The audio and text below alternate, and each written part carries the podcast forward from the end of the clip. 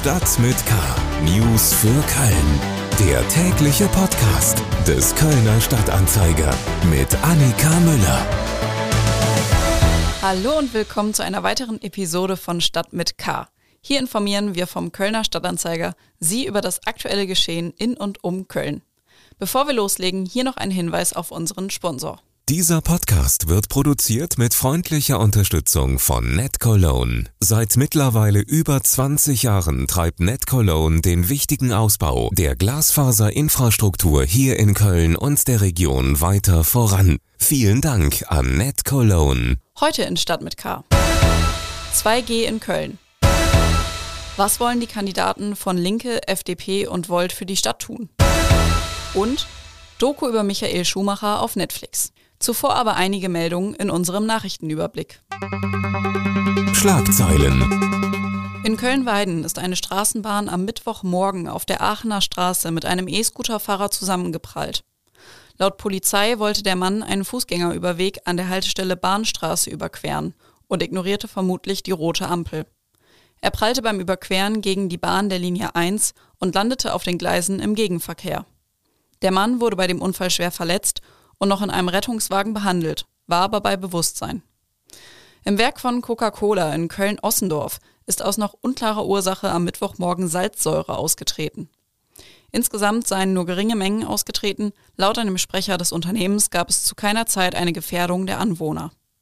Der Mitarbeiter, der das Leck im Rahmen eines Routineganges entdeckt hatte, wurde vorsorglich in eine Klinik gebracht, zeigte jedoch keine Symptome und ist inzwischen entlassen. Die gesamte Schicht, die im Werk aktiv war, wurde kurzzeitig evakuiert. Insgesamt waren das rund 35 Personen. Nach herber Kritik hat der Kölner Werbevermarkter Ströer überraschend angekündigt, sich aus dem Markt für parteipolitische Werbung zurückzuziehen. Aufgrund von Kampagnen wie bundestagnazifrei.de und Hashtag grüner Mist sei es zu persönlichen Anfeindungen und Drohungen in Richtung der Mitarbeiter des Unternehmens, zu Boykottaufrufen gegen Ströer und Sachbeschädigungen von Firmeneigentum gekommen.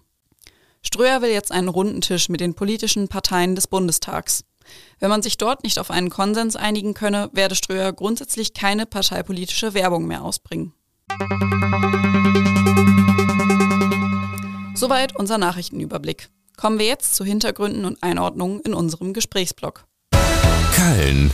Nach Hamburg setzen jetzt unter anderem auch Berlin, Niedersachsen, Baden-Württemberg, Hessen und Sachsen auf das 2G-Modell, teilweise ohne Maskenpflicht.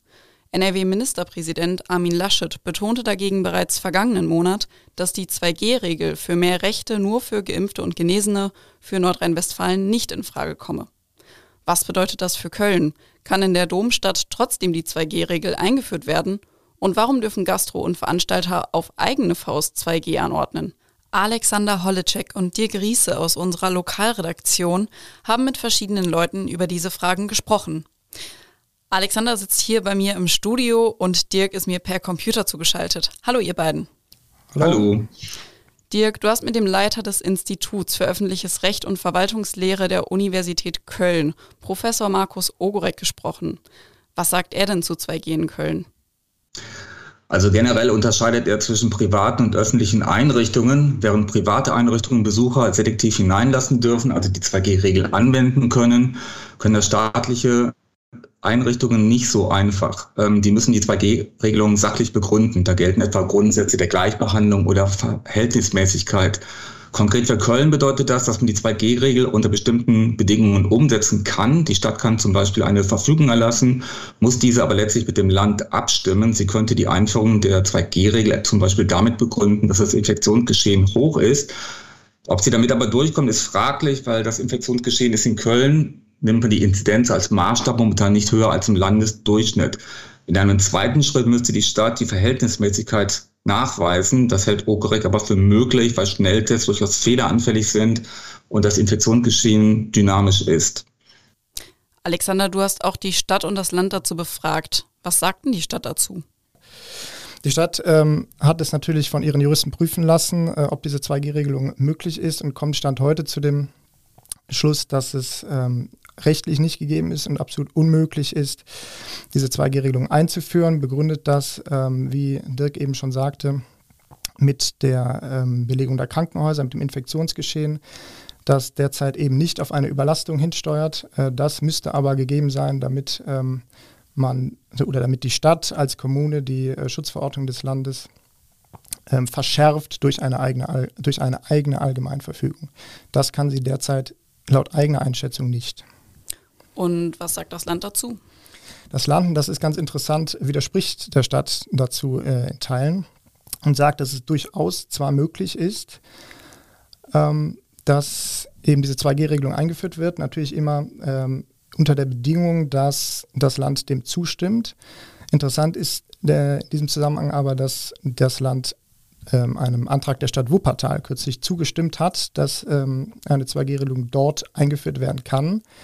Und die Krankenausbelegung in Wuppertal ist nicht nennenswert höher momentan als die in Köln. Das Infektionsgeschehen, also die Inzidenz zwar schon, aber man kann schon sagen, dass Wuppertal etwa äh, gleich weit entfernt ist von einer Überlastung des Gesundheitssystems oder des Krankenhaussystems wie, wie Köln.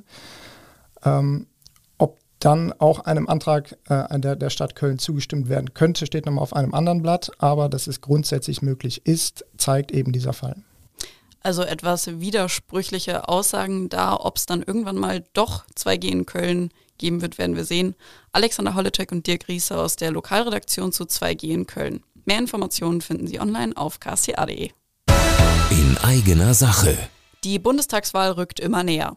Am Dienstag haben Christian Hümmeler und Nina Klemmt aus unserer Lokalredaktion live mit den Kölner Kandidaten Reinhard Huben von der FDP und Matthias W. Birkwald von den Linken, beide bereits Bundestagsabgeordnete, und Christopher Peterka von Volt gesprochen. Eine der Fragen, was können Sie in Berlin eigentlich für Köln tun, beziehungsweise was haben Sie schon getan? Hören wir doch mal in die Antwort von Reinhard Huben rein.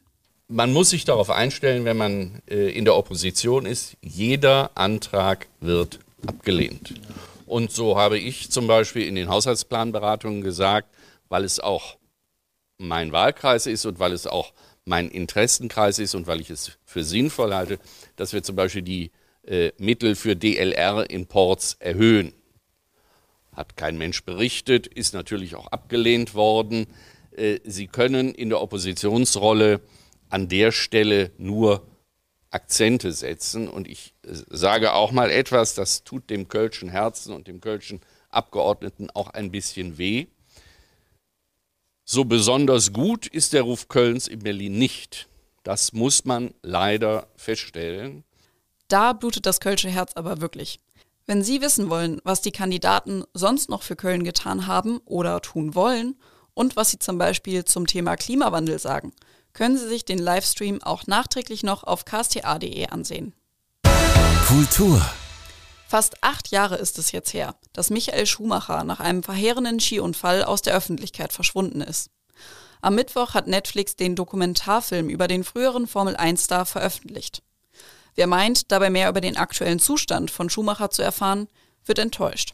Einer der drei Regisseure, Bruno Kammertöns, erzählt, was stattdessen im Mittelpunkt des Films steht. Also es ist der, der Aufstieg des Rennfahrers Michael Schumacher zu sehen von seinen ersten Einsätzen in Belgien, von seinen frühen, unfassbar großen Erfolgen. Es ist die ganze Zeit bei Ferrari zu sehen, sein Comeback und es sind nicht zu vergessen auch die ganz frühen Anfänge zu sehen in der Kartbahn in Kerpen. Die Kartbahn in Kerpen spielt nicht nur inhaltlich für den Film eine Rolle. In dem Film kommen neben Ehefrau Corinna und den Kindern Mick und Gina auch Schumachers Vater und viele Weggefährten aus der Formel 1 zu Wort. Kammertöns erzählt von einem Treffen mit dem Vater. Mich hat sehr beeindruckt, zum Beispiel den Vater äh, zu erleben. Äh, der kam zu der Kartbahn, äh, das vertraute Gelände in Kerpen, und man merkte ihm so richtig an, das war sein Heimspiel und er setzte sich dahin und erzählte einfach, wie das so gewesen ist mit seinem Sohn, wie das gewesen ist mit den beiden Söhnen. Es sprudelte so nur aus ihm heraus und das war überhaupt nicht schwierig, äh, ihn dazu zu bringen, sich zu erinnern und zu erzählen. Eine ausführliche Kritik zu dem Dokumentarfilm über Michael Schumacher finden Sie online auf ksta.de. Das war's auch schon wieder mit dieser Episode Stadt mit K. Ein großes Dankeschön noch einmal an unseren Sponsor Net Cologne. Mein Name ist Annika Müller. Ich freue mich, wenn Sie auch nächstes Mal wieder reinhören und wünsche Ihnen einen schönen Tag. Tschüss! Stadt mit K. News für Köln. Der tägliche Podcast.